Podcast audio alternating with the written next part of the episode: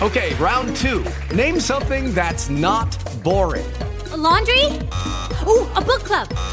Computer solitaire, huh? Ah, oh, sorry, we were looking for Chumba Casino.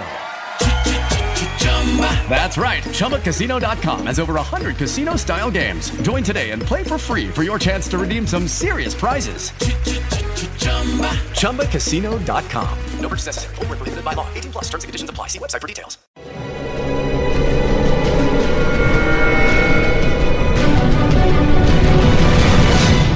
Documental.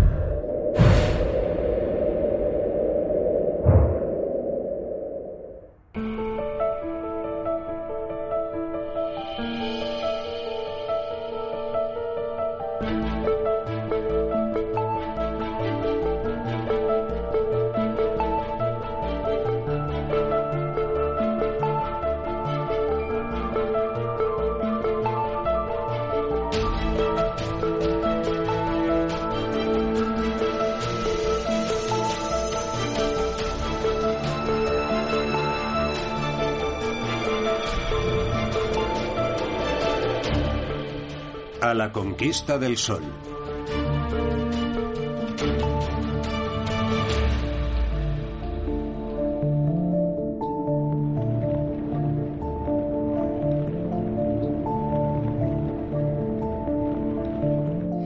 La primera vez que vi imágenes del sol me quedé subyugada. Toda esa actividad no daba crédito. Más tarde me enteré de que tampoco sabíamos gran cosa sobre el sol. Fue entonces cuando supe lo que quería hacer, intentar comprender todo esto. El sol es fascinante y muy misterioso. Para conocerlo de veras tendremos que expandir los límites de lo posible y tocar una estrella. Desde hace cerca de 20 años, la NASA y la Agencia Espacial Europea aunan sus esfuerzos para plantar cara a este reto. Tras posarse en un cometa con la sonda Rosetta y tomar imágenes inéditas de Plutón con la sonda New Horizons, nos podremos adentrar por fin en el corazón de nuestro sistema solar. Es el último lugar inexplorado del sistema solar y probablemente sea el más importante. Con la misión europea Solar Orbiter y la americana Parker Solar Probe, por fin se podrá hacer realidad un sueño de 60 años. La idea de las sondas solares se remonta al año 1958. Y como sucede a menudo en la historia de la ciencia, esta aventura empezó con la intuición revolucionaria de un joven investigador. En 1958, Eugene Parker, un joven científico, escribió un artículo en el que ya predecía la existencia de un viento solar, o sea, de un flujo continuo de materia producido por el Sol. El hallazgo del joven Eugene Parker daría mucho que hablar. Sin ninguna observación, solo sobre la base de ecuaciones matemáticas, intuye que el Sol emite unas minúsculas partículas de materia, en permanencia y en todas las direcciones. Este viento solar baña la totalidad del sistema solar. Eugene Parker cambiaría por siempre nuestra manera de ver el cosmos. Nos dimos cuenta de que el espacio no estaba vacío, sino que había partículas solares por todas partes y supimos que para entenderlo habría que mandar un día una sonda al Sol. En 1958 apenas estamos en los albores de la era espacial. El Sputnik 1, el primer satélite de la historia, acaba de ser puesto en órbita por la Unión Soviética y Estados Unidos quiere recuperar su retraso. 1958 es un año decisivo para la aventura espacial americana. En febrero conocen un primer éxito con el lanzamiento de su primer satélite, el Explorer 1. En julio, el presidente Eisenhower crea la NASA que dirigirá el programa espacial de Estados Unidos. En la estela de la Guerra Fría comienza la carrera espacial. Ese mismo año los investigadores de la joven agencia americana fantasean con las más intrépidas misiones espaciales. Se creó un comité bajo la dirección de John Simpson y James Van Allen. Les pidieron que asesoraran a la NASA y llegaron con 14 propuestas de misiones diciendo, esto es lo mejor que podemos hacer. Entre las 14 prioridades fijadas por el Comité Simpson estaba naturalmente la Luna, con lo que más tarde se convertiría en el programa Apolo. También había un esbozo de las misiones Mariner, que un día visitarían los planetas vecinos de la Tierra. Y entre esos 14 proyectos figura ya la misión al Sol. La idea era ir a observar el Sol desde muy cerca, acercarse lo más posible al Sol. Y desde entonces esta misión es un santo grial para la mayoría de los físicos solares. Tenemos que ir sobre el terreno para analizar la composición de la atmósfera solar y también la del viento solar. Solo así podremos comprender lo que ocurre realmente allí. Y es esencial porque el Sol tiene un efecto directo en la Tierra. De los 14 sueños del Comité Simpson, 13 se han hecho realidad en los años siguientes. Paso para el hombre. Solo hay una que no ha podido ver nunca la luz, la misión al Sol. Y es que los ingenieros se han enfrentado a un desafío insuperable. ¿Cómo construir una sonda que resista a un entorno tan hostil? Cerca del Sol hace muchísimo calor. Es como estar en un horno. Vamos a tener que trabajar en ese entorno. No podemos apagar el sol. Las condiciones son las que son, pero hay que ir allí a recabar datos. Así cualquier material ordinario se derretiría o se evaporaría en un abrir y cerrar de ojos. Habrá que esperar 60 años hasta que por fin los avances tecnológicos hagan viable el sueño de los pioneros del espacio. Para llevar a cabo tamaña proeza, los ingenieros de las misiones Parker Solar Probe y Solar Orbiter tendrán que construir unos escudos térmicos superresistentes capaces de plantarle cara al infierno solar. Y rivalizarán en ingenio tanto inventando nuevas tecnologías como redescubriendo materiales que ya usaban los hombres de las cavernas. Hemos rebasado nuestros límites. Hemos trabajado al filo de lo imposible desde un punto de vista tecnológico.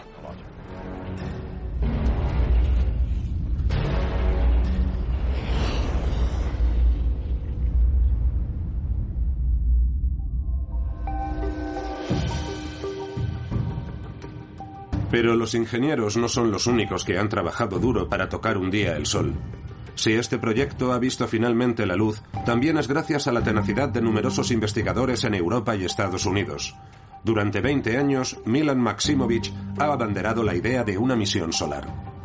Ha habido varios estudios. Yo mismo llevé a cabo un estudio de sonda solar junto a Marco Belli. Hemos hecho todo lo posible para que la misión se haga realidad. A principios de los años 2000 sentimos que por fin había llegado nuestro momento. Una vez estaba cenando con Milan Maximovich, un amigo de cuando trabajé en el Observatorio de París, y dijimos, por fin, a lo mejor nos toca a nosotros llevar a cabo la misión. Pero los científicos se dieron cuenta muy rápidamente de que para desentrañar todos los misterios del Sol una sola sonda no bastaría, serían necesarias dos. Primero estaría la estadounidense, la Parker Solar Probe. La sonda de la NASA es la que más se aproxima al sueño de los pioneros del espacio en los años 60. Como no podía ser de otra forma, recibió el nombre de Parker en homenaje a Eugene Parker, el hombre cuyos revolucionarios descubrimientos inspiraron la misión 60 años atrás y que por fin podría ver su sueño hecho realidad. Tuve el gran honor de presentarle la sonda a Eugene Parker. Pude girarme hacia él y decirle, Parker, le presento la sonda Parker. Y vi cómo se le iluminaba la cara de alegría y orgullo. Estuvo encantador. Y hasta me dijo en broma, pero bueno, si yo solo escribí un artículo. En su artículo, Eugene Parker ya había predicho que tendría que haber una zona crítica a una distancia de 6 millones de kilómetros de la superficie del Sol en la inmensa atmósfera de nuestra estrella. Esta enigmática región apasiona a los investigadores desde hace 60 años y es justamente el objetivo de la sonda americana. 6 millones de kilómetros puede parecer mucho, pero la Tierra se encuentra a 150 millones de kilómetros del Sol. Si la distancia entre el Sol y la Tierra fuera de un metro, la sonda se hallaría proporcionalmente a 4 centímetros de la superficie del Sol. Está sumamente cerca. Para poder acercarse tanto a una estrella sin verse inexorablemente atraída y engullida, la sonda Parker Solar Probe debe ser propulsada en el espacio a una velocidad considerable. La NASA ha tenido que concebir un lanzamiento en dos fases usando el cohete más potente del que dispone hasta la fecha, el Delta IV Heavy, con un empuje de despegue equivalente al de 8 Boeings. Es un cohete gigantesco. Necesitaremos un lanzador de su calibre para liberarnos de la atracción terrestre. También necesitaremos un propulsor suplementario. Es el que pondrá en órbita la sonda. Así que la Parker Solar Probe se desplazará a 190 kilómetros por segundo. Será el vehículo espacial más rápido jamás creado. Tras solo cinco meses, la sonda americana efectuará un primer acercamiento a nuestra estrella. Pero para poder descender de la barrera estratégica de los 6 millones de kilómetros, deberá girar a su alrededor y acercarse un poco más en cada vuelta. En diciembre de 2024, tras siete años de misión y antes de consumirse en el Sol, la Parker Solar Probe podrá analizar la atmósfera de nuestra estrella. Un brasero a 2 millones de grados. Pero en semejante horno, la sonda de la NASA será incapaz de proporcionar ninguna imagen del Sol. A esa distancia, un telescopio no puede apuntar a una estrella de frente sin quedar inutilizado. La Parker Solar Probe estará tan cerca del Sol que a esa distancia es sencillamente imposible embarcar instrumentos ópticos, pero la Solar Orbiter sí será capaz de hacerlo. Para ser capaz de capturar esas imágenes tan valiosas para los investigadores, la sonda europea Solar Orbiter deberá, pues, tomar algo de distancia a 42 millones de kilómetros del Sol. Tardará tres años y medio en realizar el viaje, pues la trayectoria de la Solar Orbiter es muy estratégica. Nos permitirá descubrir regiones todavía desconocidas, en particular los polos del Sol. La Solar Orbiter estará más alejada del Sol. Sin embargo, su singular trayectoria y los instrumentos que transportará a bordo nos brindarán una visión mucho más completa del funcionamiento del Sol. La misión Solar Orbiter durará también siete años y después será abandonada en el espacio. Pero al igual que la Parker Solar Probe, la sonda europea habrá tenido tiempo de recabar datos esenciales que serán transmitidos a la Tierra en tan solo 15 minutos. Los resultados de las dos sondas serán coordinados para permitir a los investigadores de todo el mundo conocer mejor nuestra estrella. Es una oportunidad de oro que tengamos a la vez esas dos sondas trabajando al unísono. Los objetivos de las dos misiones son muy similares, pero los métodos para conseguirlos son muy diferentes. Hay un elemento técnico en particular muy diferente en las dos misiones, el escudo térmico situado en la parte delantera de la sonda. Es la clave de la misión, pero también el principal de los obstáculos con los que se han topado siempre los ingenieros desde los años 60. Si el escudo térmico tuviera el menor problema, el interior de la sonda empezaría a calentarse. Y si la temperatura ascendiera demasiado, sencillamente los instrumentos dejarían de funcionar. El menor fallo en el escudo entrañaría el fin de la misión. Y para cada una de las sondas, los ingenieros han tenido que superar dificultades muy diferentes. Para la Parker Solar Probe tendrán que diseñar una coraza ultra reflectante con la que poder acercarse como nunca antes al Sol.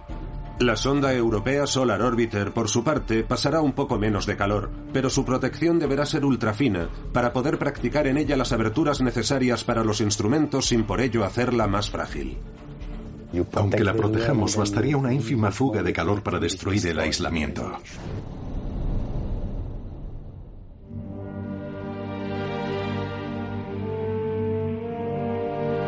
En Turín, la constructora Thales Alenia Space ha tardado seis años en construir el escudo térmico de la misión europea Solar Orbiter.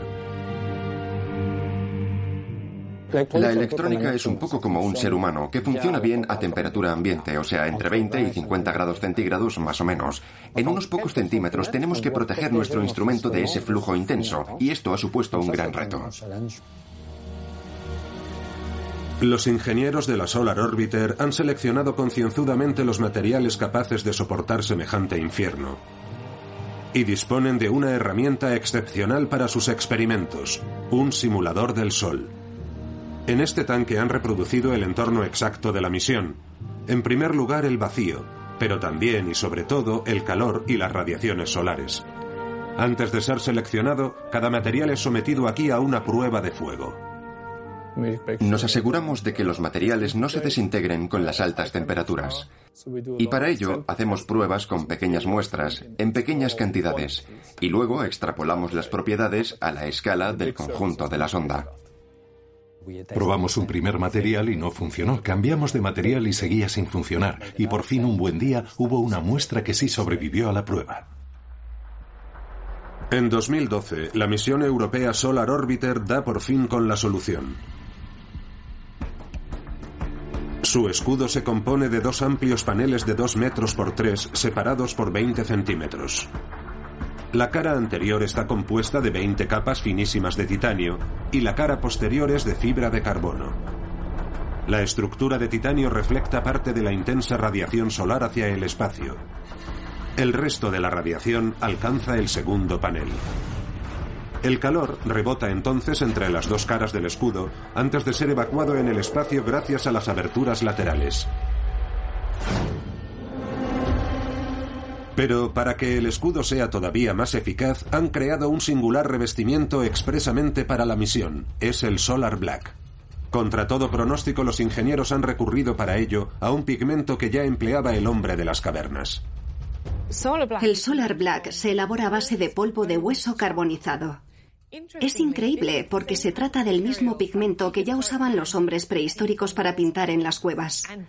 Es un material extremadamente estable que se mantendrá intacto desde el principio hasta el final de la misión. El escudo de la Parker Solar Probe es muy diferente al de su prima europea, y es que el reto térmico al que se enfrenta es todavía más apabullante. La sonda americana se zambullirá en una atmósfera a 2 millones de grados centígrados y se acercará como nunca antes a sus temibles erupciones. Sin embargo, a una temperatura de 2 millones de grados, ningún metal puede resistir en estado sólido. La misión solo es viable porque la atmósfera solar es muy particular y muy diferente de todo lo que conocemos en la Tierra.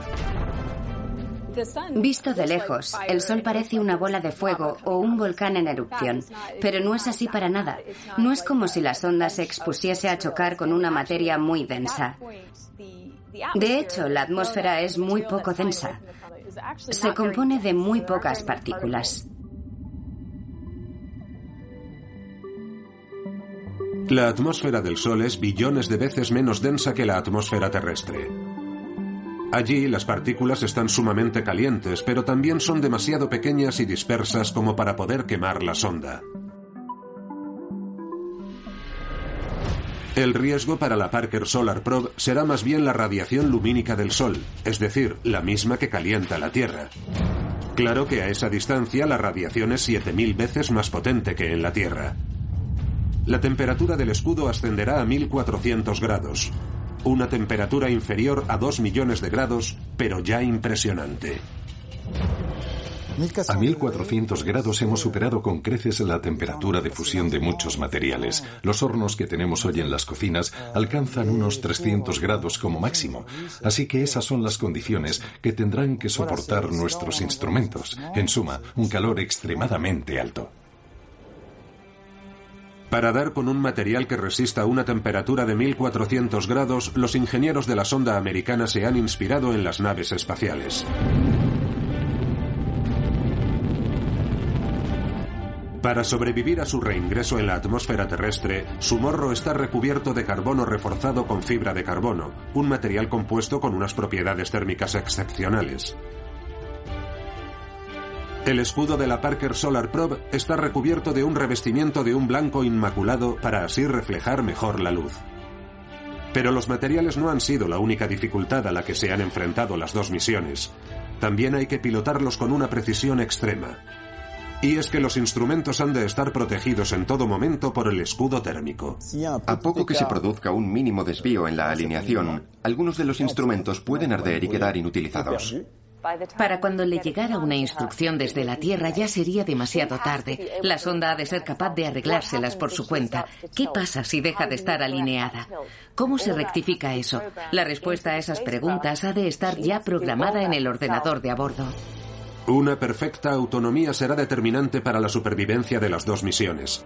Pero incluso con la orientación correcta, los instrumentos de la Parker Solar Probe no podrán apuntar directamente al Sol en ningún momento, pues el calor sería demasiado fulminante. Sin embargo, la sonda europea Solar Orbiter sí podrá ver a través de su escudo. Los ingenieros encontraron la manera de construir un escudo eficaz, pero no era suficiente. Los científicos querían que los instrumentos pudieran funcionar a través del escudo para observar el Sol. Ese era el objetivo de la misión. Así que hemos tenido que idear un sistema de puertas que se abren y se cierran para proteger los instrumentos. Detrás de una de estas puertas se aloja uno de los instrumentos más impresionantes de la Solar Orbiter, la cámara EUI, que nos facilitará imágenes inéditas y espectaculares del Sol, con un lujo de detalles sin precedentes. Es como si ahora mismo fuéramos miopes y alguien nos diera unas gafas para mirar con mucha más precisión la atmósfera del Sol. Las imágenes que vamos a obtener tan cerca del Sol serán algo nunca visto.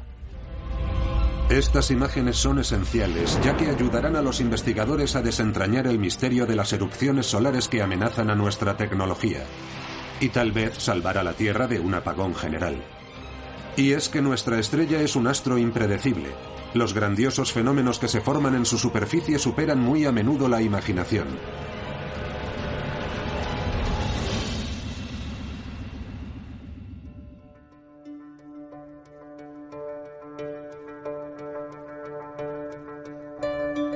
En el observatorio de Meudon, a unos pocos kilómetros de París, en cuanto el sol despunta entre las nubes, todos se precipitan para estudiarlo. Cada día desde hace más de un siglo la historia se repite. Primero, el hangar se desliza sobre sus rieles.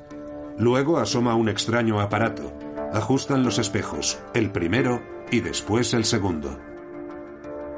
Los rayos del sol son capturados y analizados con el espectroheliógrafo. Esta antigua técnica se complementa a la perfección con las ondas solares de alta tecnología.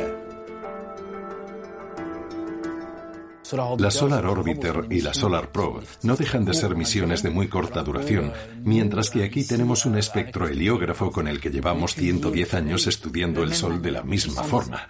Y eso nos da una referencia muy estable que nos permite comparar las observaciones. Desde 1908 son 110.000 las imágenes del Sol cuidadosamente archivadas en estas cajas. Es la mayor colección del mundo. En estas placas de vidrio se distinguen rápidamente las grandes manchas negras que aparecen o desaparecen según el día. Durante milenios el ser humano ha considerado el Sol como un astro inmutable que daba vueltas alrededor de la Tierra. Todo cambia en 1610 cuando Galileo apunta uno de los primeros telescopios astronómicos a nuestra estrella. A partir de sus observaciones de las manchas solares, Galileo ha demostrado que era un astro en evolución que cambiaba de un día para otro, que sus manchas se desplazaban, que unos días había más que otras, y nos dimos cuenta de que el Sol era un astro activo, vivo, que cambia cada día, incluso cada hora, por no decir cada minuto. Los mejores telescopios terrestres nos ofrecen hoy imágenes espectaculares de la superficie del Sol, descubriéndonos una materia en perpetua agitación. Estos gránulos incandescentes aparecen y desaparecen en tan solo ocho minutos. Es casi como agua hirviendo. En realidad son gránulos. Es materia procedente del interior del Sol que asciende a la superficie. Es a la vez efervescente, pero no es el tipo de efervescencia con el que estamos familiarizados. No tiene nada que ver con el que podríamos ver en la Tierra.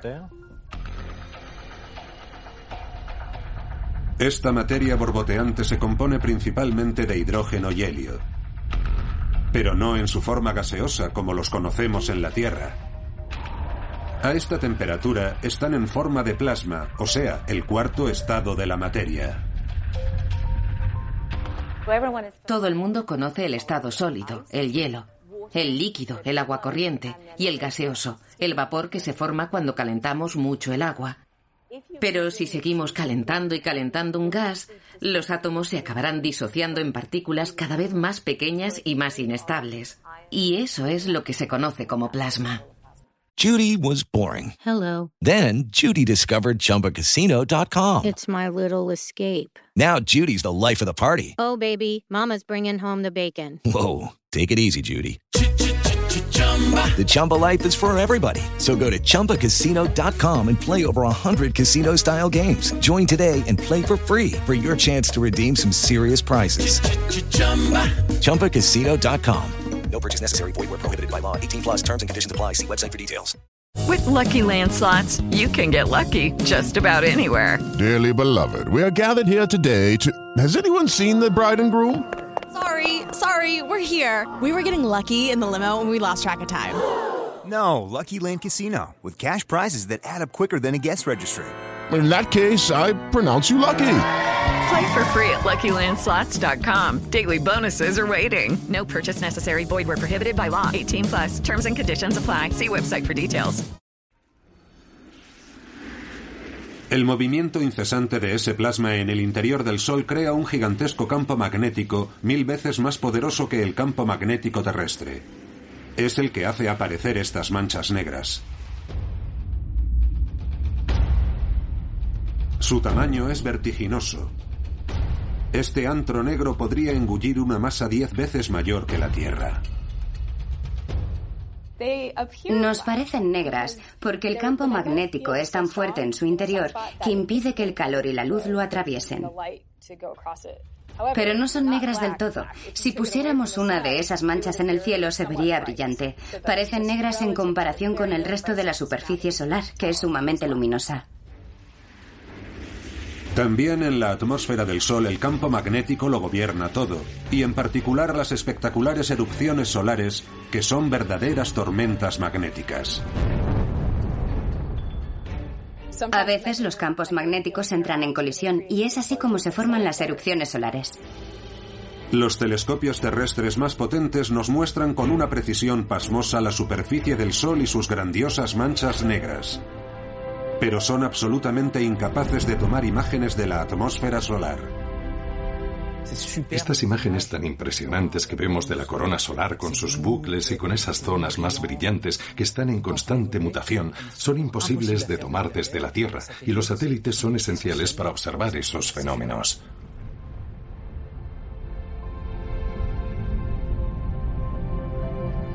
Para ir aún más lejos que los satélites actuales, los ingenieros de la Solar Orbiter han ideado una cámara con una resolución excepcional capaz de descifrar las erupciones solares y quizás incluso de descubrir fenómenos desconocidos.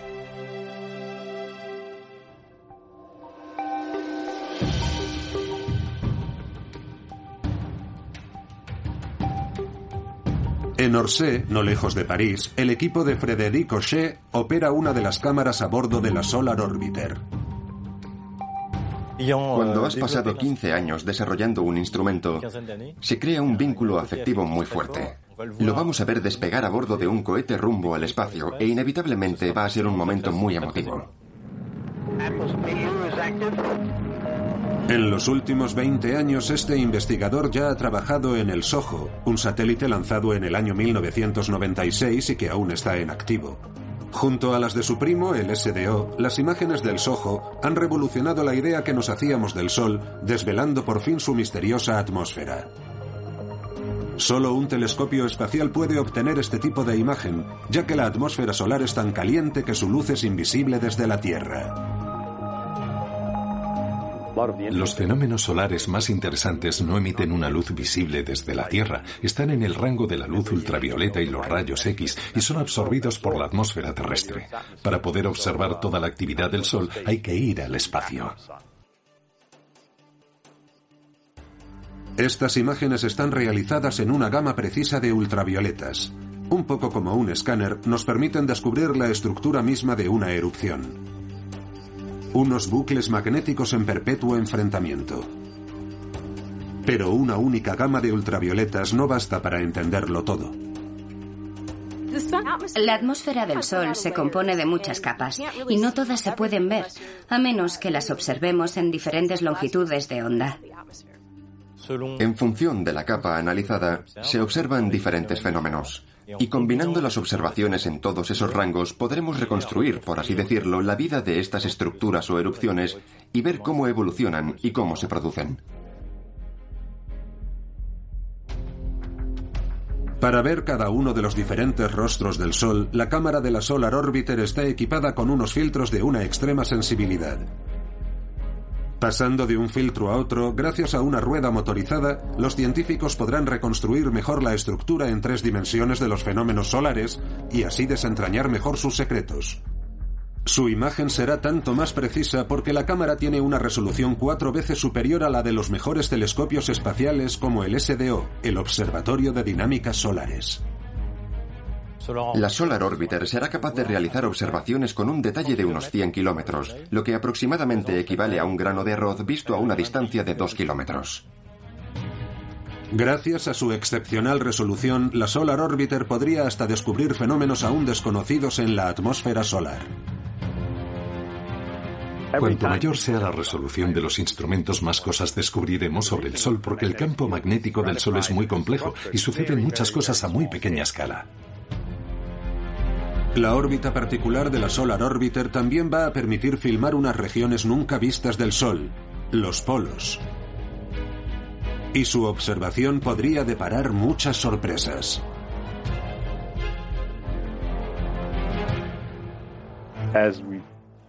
Ya hemos descubierto en los polos de otros planetas fenómenos completamente inesperados.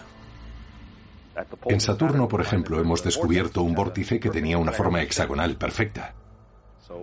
Es habitual que descubramos cosas extrañas. Raras veces somos capaces de predecir lo que vamos a ver en una región inexplorada.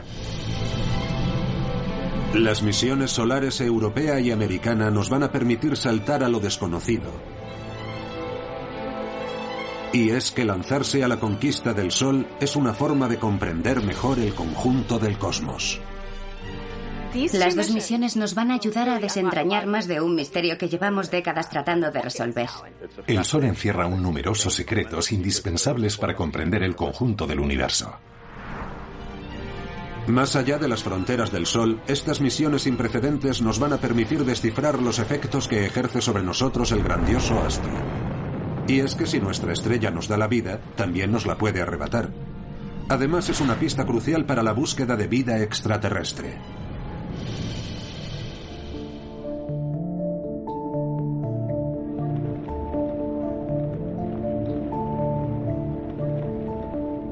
Lo que me fascina es que cada vez descubrimos muchas cosas nuevas.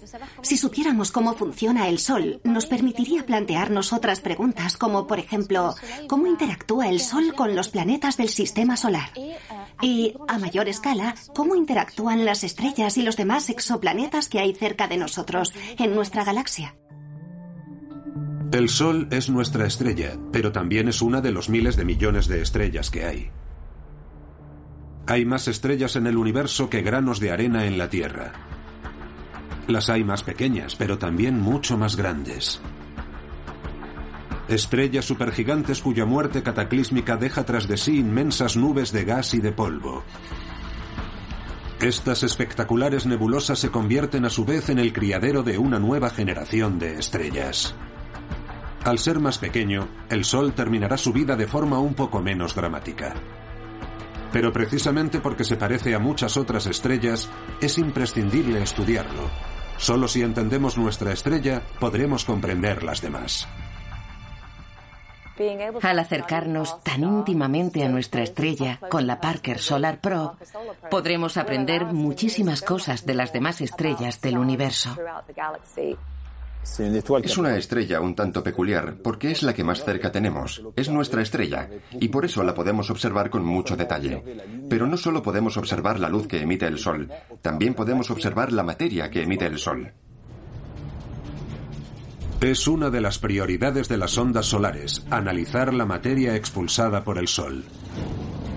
Es el viento solar que intuyera Eugene Parker en 1958 y que aún hoy sigue rodeado de misterio. A cada instante, el Sol expulsa parte de su atmósfera en el espacio. Estas partículas se reparten a lo largo y ancho del sistema solar. El viento solar es un plasma incandescente que el Sol expele sin cesar. Se puede considerar como un viento porque está soplando continuamente. Es indispensable comprender cómo se crea ese viento por una sencilla razón, y es que vivimos en él, vivimos dentro de ese viento. Las partículas del viento solar son infinitamente pequeñas, pero se ven expulsadas a una velocidad apabullante. Un millón y medio de kilómetros por hora. Es un auténtico bombardeo cósmico y sus efectos pueden llegar a ser devastadores. El viento solar es sumamente poderoso, aunque no sea muy denso. A la larga puede acabar incluso con la atmósfera de un planeta. Hace 4.000 millones de años, Marte era muy diferente de como es hoy. Un vasto océano ocupaba entonces la mitad de su hemisferio norte. Su atmósfera era densa y propicia a la vida. Pero poco a poco, a lo largo de millones de años, el bombardeo solar ha ido arrasando con cada partícula de la atmósfera marciana. El planeta rojo ha perdido ya dos terceras partes de su atmósfera y cada día que pasa pierde un poco más. Si desde entonces Marte se ha vuelto árido y hostil a la vida, es por culpa de su propio campo magnético. El campo magnético de un planeta es lo que lo protege del bombardeo del viento solar. Si no es lo bastante fuerte, el planeta se ve más expuesto. En la Tierra, por suerte, el campo magnético es mucho más potente que en Marte y actúa a modo de escudo que desvía el viento solar. Solo unas pocas partículas logran infiltrarse a veces en la atmósfera terrestre. En la proximidad de los polos se puede contemplar este prodigioso espectáculo. Son las auroras polares. Estas partículas entran en colisión con nuestra atmósfera, interactuando con los átomos que hay allí arriba.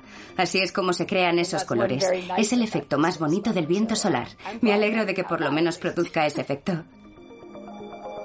Hoy por hoy, los científicos saben muy poco sobre el viento solar. Sin embargo, es esencial. En la Tierra, el viento solar produce uno de los fenómenos celestes más maravillosos, pero en otros planetas puede aniquilar la vida. El viento generado por las estrellas es una de las claves de la vida extraterrestre más allá de nuestro sistema solar. Si queremos estudiar el viento solar es porque queremos comprender las interacciones entre las estrellas y sus planetas. Y esto es importante desde el punto de vista del estudio de los exoplanetas. ¿Puede un planeta tener atmósfera? ¿Puede sobrevivir esa atmósfera a la presencia de la estrella? ¿Reúne la atmósfera los requisitos para que pueda surgir la vida en el planeta?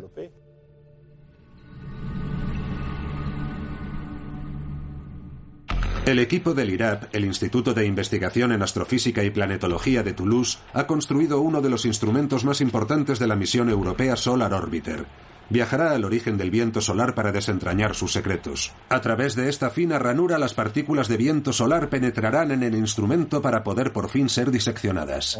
Tenemos un sistema que las desgrana una por una. Podremos contar hasta 10 millones por segundo y mediremos su dirección y su energía. Así conoceremos a la perfección todas las características de las partículas emitidas por el viento solar.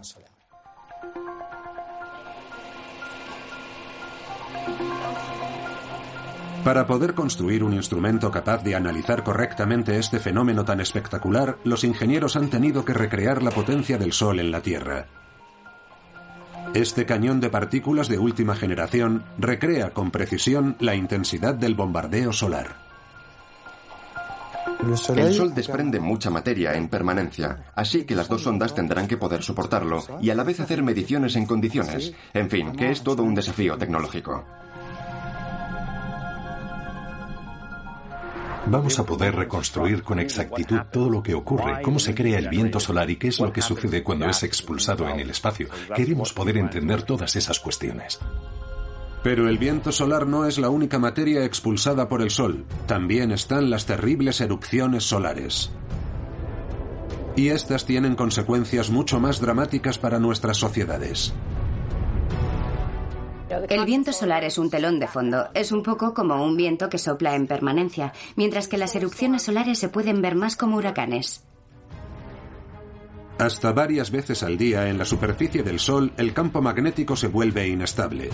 Entonces se produce una violenta explosión. Y el Sol expele en el espacio hasta un billón de toneladas de materia incandescente una energía similar a la de 10 millones de bombas atómicas en el espacio de unos pocos segundos. Estas erupciones se producen muy rápido y con mucha violencia. No eyectan muchas partículas, pero las que eyectan tienen mucha energía y pueden causar muchos estragos. Cuando estas partículas se dirigen hacia la Tierra arrastradas por el viento solar, pueden causar estragos en nuestras tecnologías. Una erupción particularmente violenta podría provocar un apagón sin precedentes. Pero ¿cómo reaccionaría la humanidad ante una supererupción de tales características? ¿Nos podrían ayudar las misiones solares a prevenir esta catástrofe anunciada?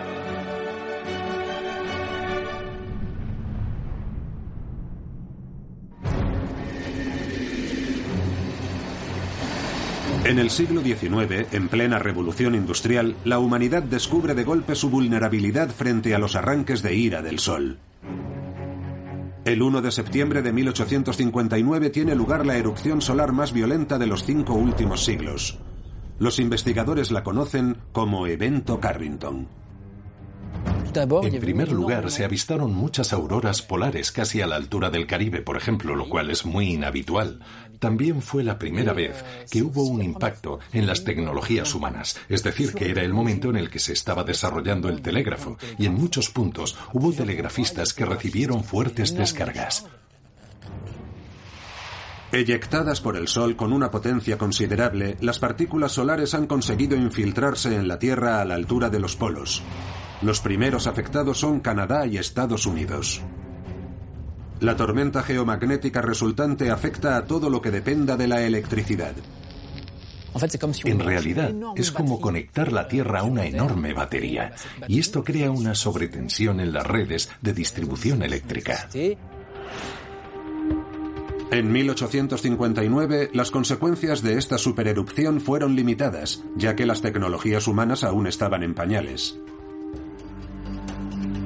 Sin embargo, dos siglos más tarde, la tecnología ha colonizado cada rincón de nuestra vida cotidiana. En la Tierra estamos completamente a merced de los caprichos del Sol. Dependemos a diario de las tecnologías. Si se produjese hoy una supererupción como el evento Carrington, la situación se podría volver sumamente caótica. Durante una tormenta solar como esta, las primeras víctimas serían hoy los satélites y en particular los satélites de telecomunicaciones. Estas partículas pueden traspasar el satélite y destruir el ordenador de a bordo, o sea, el cerebro del satélite dejándolo inservible. Teléfono, radio, internet. La humanidad se vería privada de repente de todo medio de comunicación durante varias horas. En los aeropuertos las torres de control no podrían guiar a los aviones. En el frente los ejércitos dejarían de tener acceso al GPS y se verían abandonados a su suerte. Una tormenta electromagnética también haría saltar las redes eléctricas en amplias regiones, dejando a oscuras a millones de personas durante horas. Requeriría mucho esfuerzo y dinero reparar los desperfectos causados por una tormenta de estas características. Además, si la gente se encuentra sin corriente, ¿quién sabe cómo reaccionará? Nos hemos vuelto muy dependientes de las tecnologías. Ya en el año 1989, una tormenta solar de intensidad media causó un apagón en Quebec. Los estragos fueron tales que un año más tarde aún persistían perturbaciones eléctricas. Si una supererupción afectase hoy a Estados Unidos, se estima que su coste sería de unos 2 billones de dólares. Y una tormenta solar puede surgir sin previo aviso. Por lo que respecta a las supererupciones, se podría producir una perfectamente en unos años, por lo mismo por lo que podría no producirse ninguna en 100 años o incluso en 1000 años. Pero no lo sabemos porque aún no comprendemos la causa de estas supererupciones. Nada mejor que conocer el Sol para protegernos. Frente a este peligro ha nacido una nueva disciplina, la meteorología espacial, que se propone predecir el paso de una erupción solar del mismo modo en que podemos predecir el trayecto de un ciclón en la Tierra. Así la humanidad estaría sobre aviso y podría desconectar todo lo que pueda ser desconectado antes del paso de la tormenta. Por desgracia, la meteorología espacial todavía está dando sus primeros pasos. Tenemos modelos excelentes que nos dicen esto es lo que hemos visto en el Sol y sobre esa base esto es lo que podría pasar si llegara a la Tierra. Pero nos faltan piezas del puzzle porque nunca hemos podido ir a investigarlo sobre el terreno. Las misiones Solar Orbiter y Parker Solar Probe van a medirse con el Sol para recabar esos valiosos datos. Su complementariedad es una de las mayores bazas con las que cuentan los meteorólogos del espacio. Pero para conseguirlo, seguramente se tendrán que ver con el mayor misterio del Sol. Es un enigma que obsesiona a los investigadores desde hace ya más de 70 años. El enigma de la alta atmósfera del Sol, eso que se conoce como la corona solar.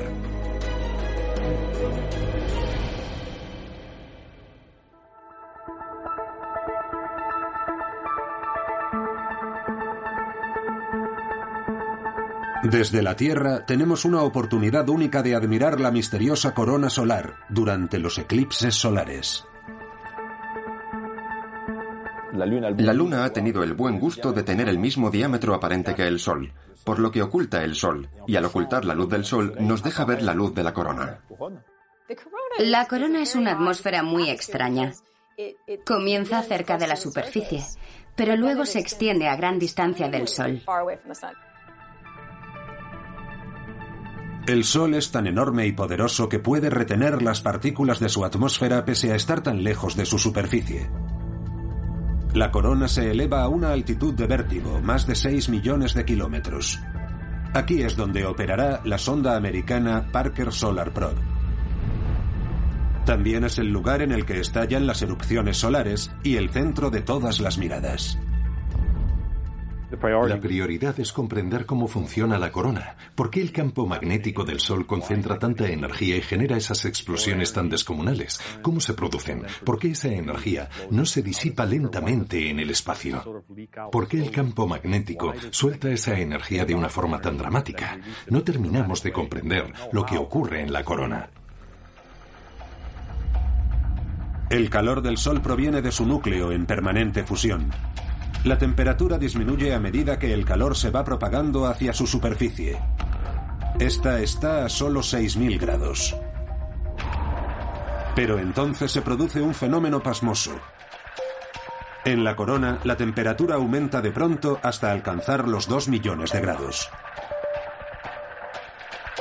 La corona está más de 300 veces más caliente que la superficie del Sol. Cuando te alejas de una fuente de calor, lo normal es que haga más frío y no más calor, pero en el caso del Sol, su atmósfera está extremadamente caliente. Es en el calor de esta corona donde las erupciones extraen toda su energía. Y este enigma tan fundamental ha dejado perplejos a los investigadores durante décadas. Una de las hipótesis más prometedoras, tal vez, es que la corona solar podría estar tan caliente por el sinfín de micro o nanoerupciones que se producen en permanencia por toda la corona. Por poner una analogía, sería como proponerse calentar una casa a base de encender cerillas. Habría que encender muchas y con la frecuencia suficiente, pero se podría lograr. Mientras la cámara de la misión europea Solar Orbiter tratará de filmar esas posibles nanoerupciones, la sonda americana se zambullirá en la corona solar para analizar muestras. No es una cuestión exclusivamente científica. Los hallazgos que hagamos podrán servir para predecir mejor el impacto que tiene el Sol sobre la Tierra. En la Tierra es esencial poder anticiparnos a estos fenómenos para proteger nuestras tecnologías. Pero el riesgo es aún mayor para los astronautas, pues una vez en el espacio se ven totalmente desprotegidos. Aquí los seres humanos estamos protegidos por el propio campo magnético de la Tierra, pero en cuanto intentemos desplegarnos en el espacio y explorarlo, dejaremos de estar protegidos por ese campo magnético. Si queremos enviar astronautas a Marte o a la Luna, tenemos que saber a qué estarán expuestos en el espacio, y las tormentas solares podrían suponer un peligro. Hoy sabemos que los astronautas de las misiones Apolo tuvieron mucha suerte. El 4 de agosto de 1972, una violenta erupción solar azotó la Luna, a solo tres meses del alunizaje de la misión Apolo 17 podría entrañar un riesgo para la salud de los astronautas, incluso un riesgo letal, a pocos minutos de exponerse a una dosis de radiación importante. Un poco como las dosis de radiación en los accidentes en centrales nucleares. Para los astronautas, poder prever las erupciones solares es una cuestión de vida o muerte. La Estación Espacial Internacional ya posee una zona blindada en la que se puede refugiar la tripulación durante las alertas solares. Hemos de ser capaces de avisarles cuando tengan que refugiarse en esa especie de sarcófagos que hay a bordo para protegerse de las radiaciones. Hoy es una de las mayores dificultades a las que nos enfrentamos a la hora de mandar al ser humano a Marte o a otros planetas. En un futuro, los resultados de las misiones solares ayudarán quizá a salvar la vida de los viajeros del espacio del mañana. Pero a la espera de la exploración humana de nuestro sistema solar, las sondas se preparan para emprender su propio viaje al Sol. Cerca de Londres, la sonda Solar Orbiter termina de ser ensamblada extremando las precauciones. Y es que a tan poca distancia del Sol, la más ínfima mota de polvo a bordo podría desatar rápidamente una catástrofe. La sonda se va a acercar mucho al Sol y a semejantes temperaturas hay que tener mucho cuidado con la limpieza. Si el aparato no está sumamente limpio, la menor mota de polvo podría arder allí arriba. Nos hemos imaginado todas las averías posibles. Nos tenemos que imaginar todas esas posibilidades porque una vez en el espacio no habrá nadie para reparar los problemas. En los últimos años cada elemento de cada sonda ha sido probado para ver si aguantará las condiciones más extremas. Ni siquiera las temibles erupciones solares asustan a los investigadores. Cuando me preguntan, ¿no te da miedo enfrentarte a una gran erupción solar? Contesto, si es justo lo que queremos ver, la sonda está pensada para aguantarlas. La sonda americana Parker Solar Probe es la primera en ser lanzada en 2018, seguida dos años más tarde por su prima europea, la Solar Orbiter. A escasos días del lanzamiento, los que llevaban años soñando con esta misión vivían un momento histórico. Te sale una especie de instinto paterno con estas sondas. Pasas a verlas un poco como a tus hijas y a veces se te hace imposible imaginar que efectivamente van a alzar el vuelo un día. El lanzamiento va a ser una mezcla de estrés y emoción. Me estoy empezando a poner un poco nerviosa porque parece que por fin se va a hacer realidad. Tras 60 años de trabajo y esperanza, las sondas solares se disponen a partir para tocar su estrella. Ya sea para salvar a la Tierra de un apagón total, hacer posibles los viajes interplanetarios o buscar vida en otras partes, su viaje es una apuesta crucial para la humanidad.